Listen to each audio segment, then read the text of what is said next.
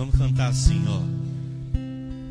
Maria de Nazaré,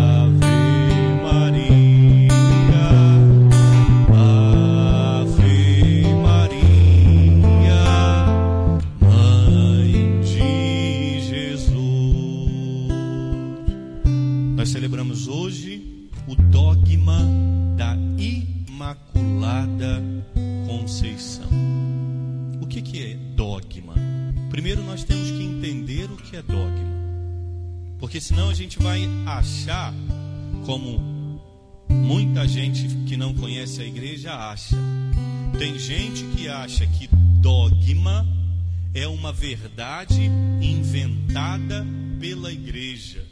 Errado. Dogma não é uma verdade inventada pela igreja. Dogma é uma verdade atestada pela igreja. Vou dar aqui um exemplo para vocês entenderem. Tem gente que fala assim: dogma, a igreja inventou isso aí para amarrar os católicos. Agora você vai ter que acreditar. A igreja está falando que é isso. Isso não é dogma. Dogma é uma verdade existente que em algum momento foi questionada. E aí, quando essa verdade é questionada, a igreja entra e fala: calma aí, deixa eu esclarecer para vocês. Vou dar um exemplo, só para vocês entenderem um dogma. Por exemplo, a minha mãe está aqui na missa. Sabiam disso? Algumas pessoas sim, porque conhecem minha mãe. Outras pessoas não sabem. Quem conhece a minha mãe sabe quem é minha mãe, ok? E quem não conhece a minha mãe não sabe quem é minha mãe. Agora, o dogma. A minha mãe continua sendo minha mãe sem você saber quem é ela? Sim. Entendeu? Eu não estou inventando que a minha mãe é minha mãe. A minha mãe é minha mãe, verdade. Só tem uma mãe, eu só tenho uma mãe, claro. E a Virgem Santíssima é minha mãezinha do céu. Mas a, a, a mulher que me gerou no seu ventre só tem uma. Você conhecendo ela ou não conhecendo, ela continua sendo a minha mãe. Tá entendendo? Isso é um dogma. Mas aí, a minha mãe está aqui. Tem gente que conhece. O nome da minha mãe é Rita. Tem gente que não sabia. Ó, oh, acabei de dar um dogma para vocês. Mas a minha mãe passou a se chamar Rita agora porque eu falei? Ela já se chamava Rita. Mesmo você não sabendo que o nome da minha mãe é Rita, é Rita. Só que agora eu estou falando para vocês. Porque foi uma dúvida que eu gerei aí no coração de vocês. E a mãe do padre está aí. Qual será que é a mãe do padre? Qual que é o nome da mãe do padre? Estão entendendo o que é dogma? Eu estou sendo muito claro para a gente entender. Dogma não é uma verdade inventada. Ah, deixa eu inventar essa verdade aqui para eu dar um cala-boca nos católicos. Não. Dogma é uma verdade que sempre existiu, sempre. Mas olha só, todo mundo sabe, a maioria sabe, qual que é o bairro que eu nasci e fui criado?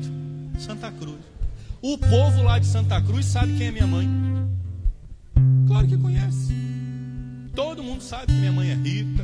Todo mundo sabe que ela tem o Júlio, o Julinho. a Cristiane, a Juliane. Eu vou precisar lá em Santa Cruz, lá na, e lá no meu vizinho, que me viu moleque correndo no mato, bater no portão dele e falar assim: Vim te contar. O que, que você veio contar, Juninho? Minha mãe se chama Rita. Fala, esse moleque tá maluco. Esse menino tá caducando. Preciso bater na porta do vizinho para falar que o nome da minha mãe é Rita? Não. Mas aí mudou. Teve uma vizinha lá que vendeu a casa, foi embora e veio morar outra, outra vizinha nova com um vizinho lá que são casados. Essa vizinha sabe o nome da minha mãe? Então eu vou lá. Vizinha nova falando.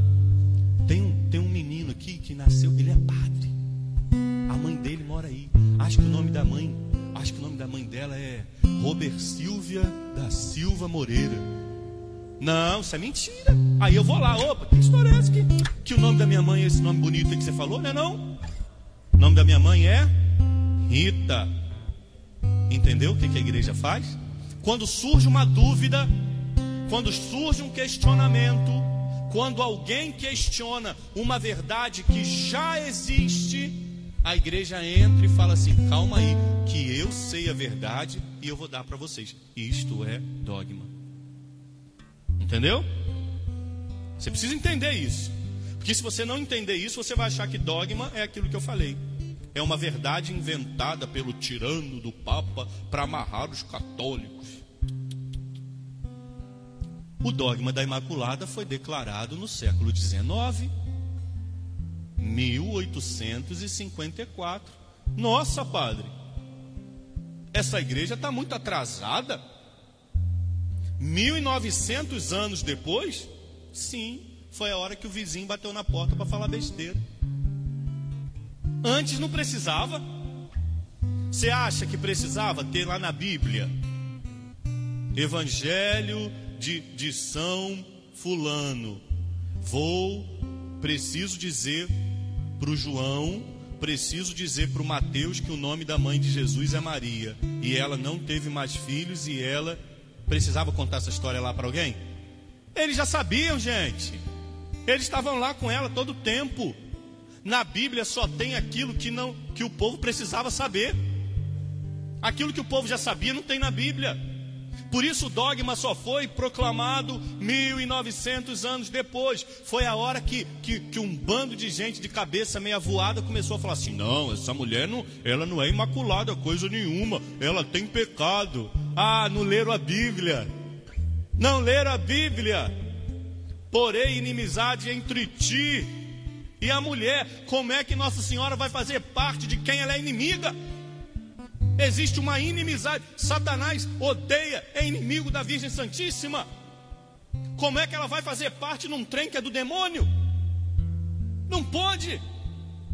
Começaram a dizer: não, essa mulher tem pecado, ela é qualquer uma. Puxa vida!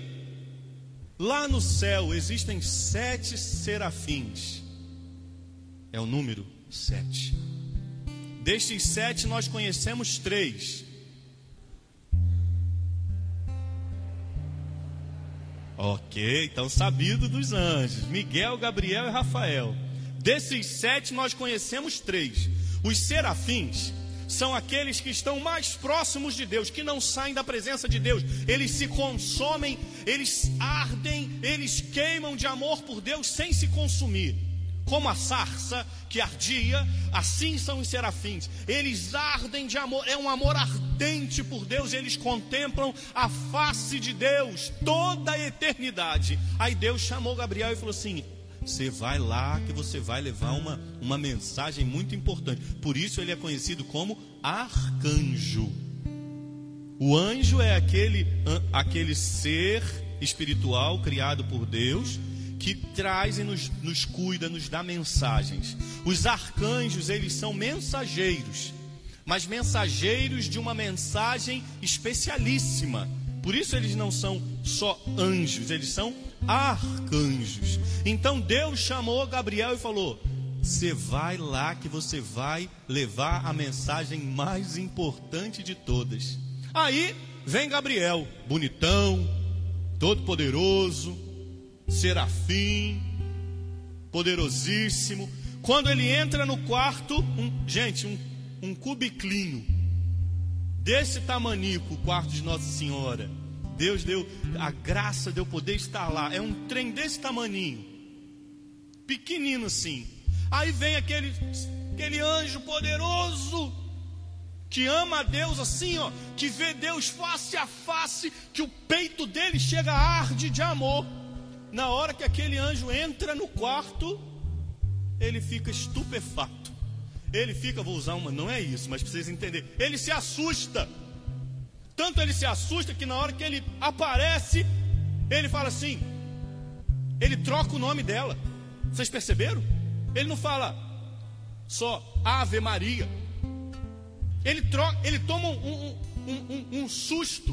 Vocês estão entendendo o susto aqui? Só para entender. Ele, ele fica tão impressionado que ele vê e diz assim: Ave cheia de graça. Ele troca o nome dela, ele não fala só Maria. Ele, ele a trata como cheia de graça. Aquilo que a gente reza no latim, gratia plena. Ele fala no grego, porque o Novo Testamento foi escrito no grego. Ele diz que caritomene. Que caritomene só tem uma vez na a Bíblia todinha. Só tem uma vez essa palavra, é para ela. Só de, como é que essa mulher vai ser qualquer uma? Se, se, na Bíblia toda, com aquele tanto de palavra que tem, só tem uma palavra que só é usada uma vez e é usada para ela. Quando o anjo, eu, eu, eu, gente, não é isso não. Quem está vendo essa homilia, eu vou falar um trem aqui errado, mas só para a gente entender. E não é isso não. A, a, angelologia não nos ensina isso. Isso é coisa da minha cabeça doida. Mas eu imagino, Gabriel, né? Não foi isso que aconteceu, não, porque ele já, ele é um anjo, ele tem sabedoria divina, né? Ele tem uma sabedoria espiritual. Mas vamos, vamos criar aqui uma imagem, só para a gente entender. Eu imagino Gabriel falando assim: puxa, na hora que eu chegar lá no quarto, ela, ela vai me ver e ela vai ficar assim, meu Deus, é um anjo, né? Não é assim? Imagina se o Papa Francisco entrasse aqui agora, como é que você ia ficar? O Papa, não é assim que a gente faz? Meu Deus, o Papa! Se Dona Aninha entrasse aqui, meu Deus, é o cardeal! Eu imagino Gabriel pensando assim, quando eu entrar no quarto, ela vai falar, meu Deus, é um anjo! Ah. Quando ele entra no quarto, ele fala, ah! É ele que toma um, um susto. É ele que fala: que, que é isso? Que mulher é essa? Que ama a Deus mais do que eu. Que amor ardente é esse que arde no peito dessa mulher, mais do que o meu amor por Deus. Por isso ele diz: ave cheia de graça. Ele troca o nome. De tanto que aquele ele tomou uma sacudida assim que deve ter voado até umas penas da asa dele, Nossa Senhora. Sim, ele, ele, ele entra. Que mulher é essa?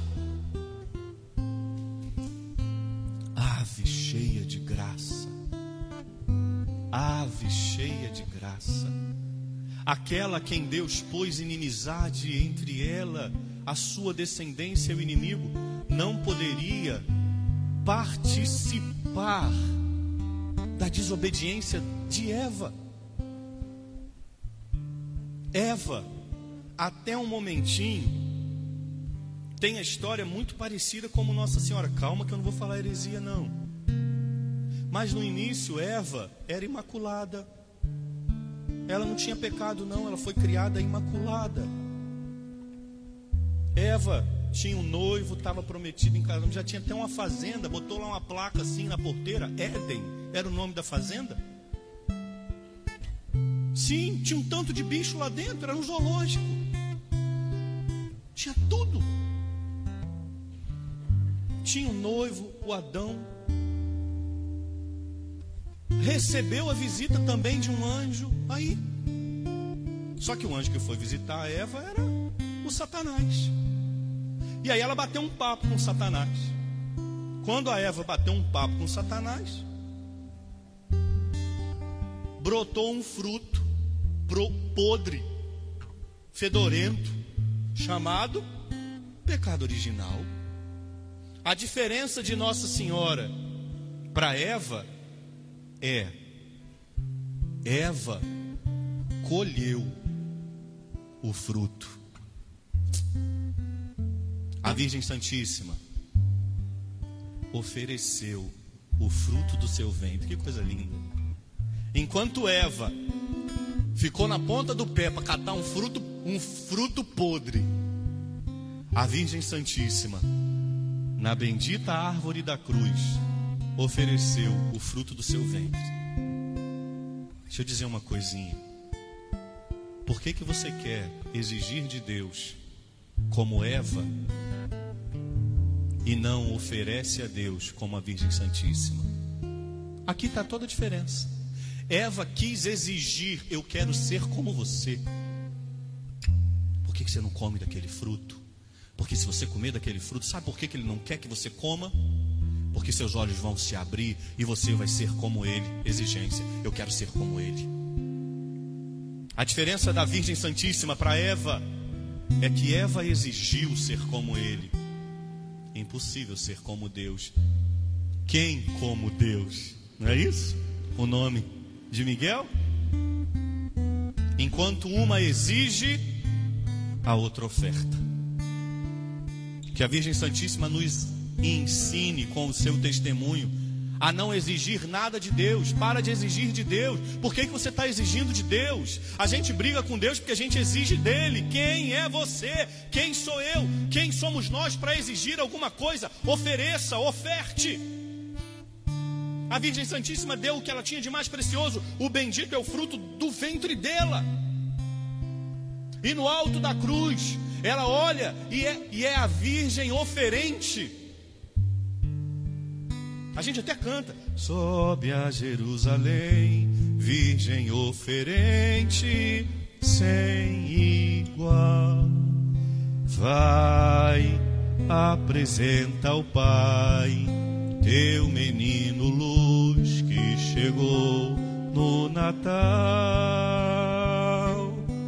E junto à tua cruz, quando Deus morrer, fica de pé.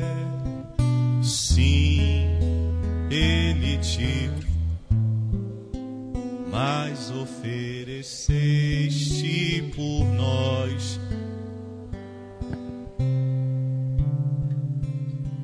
Por que, que você quer exigir?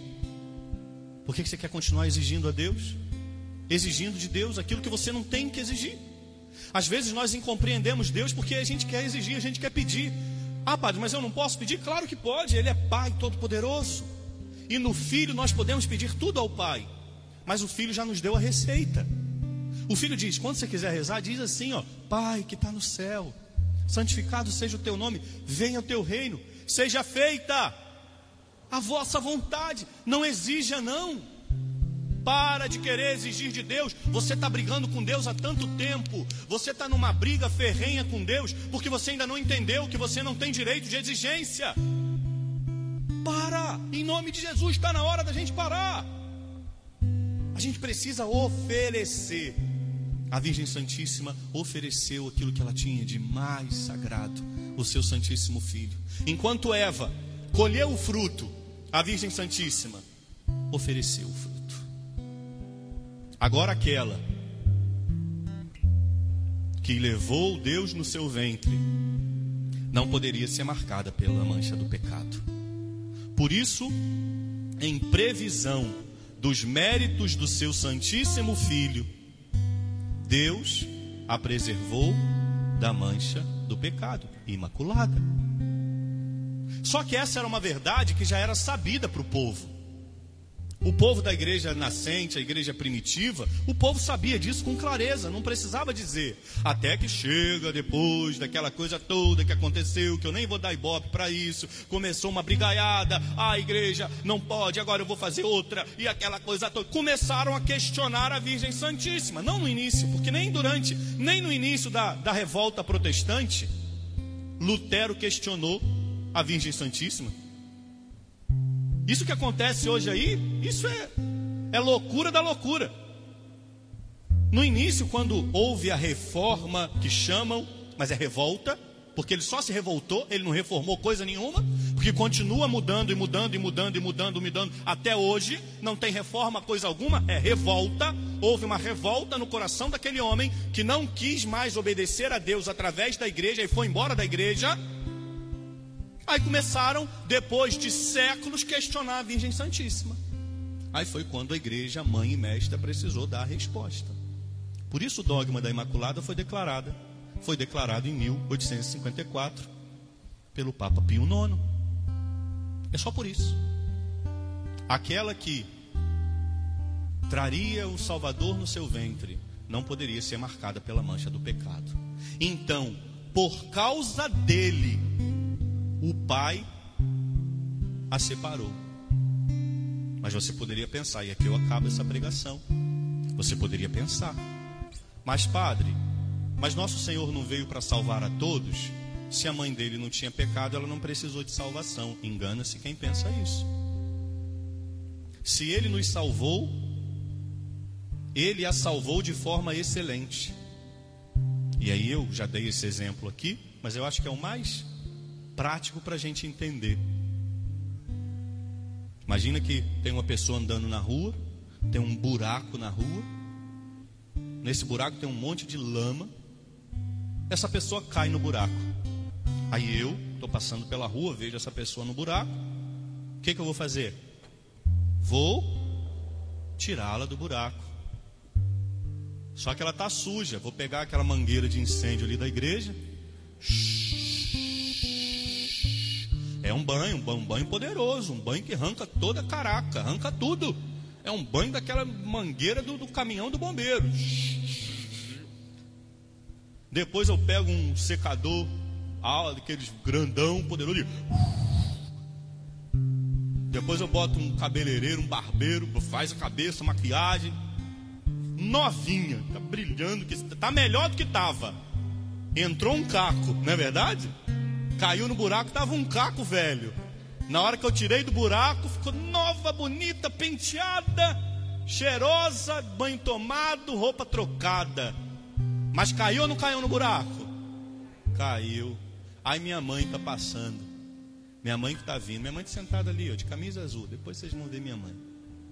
Depois vocês vão olhar. Até levantaram para ver. Eita aí. Minha mãe está ali. Aí minha mãe vai vindo pelo mesmo caminho. Só que eu já sei que tem um buraco. Eu já sei que tem um buraco. Mãe, passa por aqui. Entendeu? O buraco está aqui. Minha mãe está atrás, está atrás. Onde minha mãe vai passar tem buraco? vai cair? Imaculada Conceição. Entendeu? Se eu salvei a, a, a, outra bendita que caiu no buraco, dei um banho de mangueira de caminhão de bombeiro, troquei a roupa, botei uma maquiagem na cara dela, foi tudo novinho. A minha mãe, ela nem caiu, já veio arrumada de casa, pode passar, minha mãe bonitona passando. Se eu salvei aquela que caiu, quanto mais a minha mãe que não caiu, eu salvei excelentemente. Foi isso que Deus fez. Mas por que, que minha mãe não caiu no buraco? Porque ela tem visão de raio-x? Ela tem adivinhação? Hum, estou adivinhando que tem. Foi? Ela não caiu por causa de quem? Do filho. Foi por causa de mim. Mãe, se eu não tivesse aqui, a senhora ia se estabacar. Ia se esborrachar no buraco. Sim, sim. Minha mãe não caiu no buraco por causa de mim. Porque eu sabia que tinha um buraco ali. Falei, não, vai, não. Aqui a senhora não cai, não, deixa eu te proteger em previsão dos méritos do filho, a mãe foi preservada da mancha do pecado. Então ela é a Imaculada Conceição, aquela que começou e colheu o fruto, na liberdade escolheu desobedecer a Deus. Esta, a Virgem Santíssima, na sua liberdade, resolveu obedecer a Deus.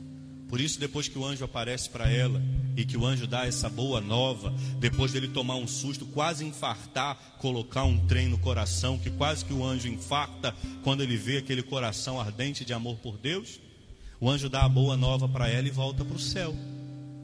Aí ela, ao invés de exigir, o que, que ela faz? Oferece.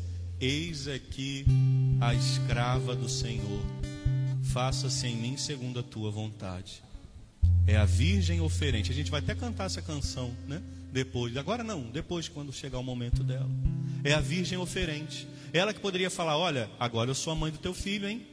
Você pode, ó, manda uma meia dúzia de anjo aqui para arrumar minha casa, porque eu não quero mais fazer isso. Sim, sim, vai. Estou precisando, manda um anjo aí para fazer comida, porque eu também não quero mais fazer. Não, não quero. Você é mãe do teu filho. Cadê, cadê os benefícios de ser a mãe do teu filho? Onde é que está? A gente às vezes quer benefício porque a gente é cristão. Ah, não entendeu coisa nenhuma. Entendeu coisa nenhuma. Mesmo ela, sabendo que seria a mãe do filho de Deus, ela diz: Adson antile sui, fiat voluntas tua. Eis aqui a tua escrava. Ela não diz serva. Eu não gosto muito dessa tradução. Porque o servo faz um serviço. Quem faz um serviço tem direito a uma paga. Ela não teve paga nenhuma. Ela diz: Eis aqui a tua escrava. E, e o escravo nem, nem se valia, nem se pertencia. O escravo era uma posse. O escravo ele era uma posse. Por isso na consagração que a gente canta às vezes, a gente fala como filho, não tem problema. Mas a oração no latim está rex, R-E-X. Essa palavra em latim significa coisa. Por isso que a gente também reza como coisa e propriedade vossa. Rex é coisa. Porque ela se coloca como escrava. E escrava não é alguém, é coisa. Mas isso não diminui a nossa dignidade e nem nos tira a filiação divina.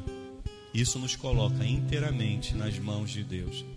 Aprendemos a, aprendamos então com a Virgem Maria a não exigir, a oferecer. Aprendamos com a Virgem Santíssima em todo o tempo a amar a Deus sobre todas as coisas. Que ela interceda por nós. Terminemos. Ave Maria. Ave Maria. Ave Maria. Ave Maria. Mãe de Jesus. Para terminar. Ave.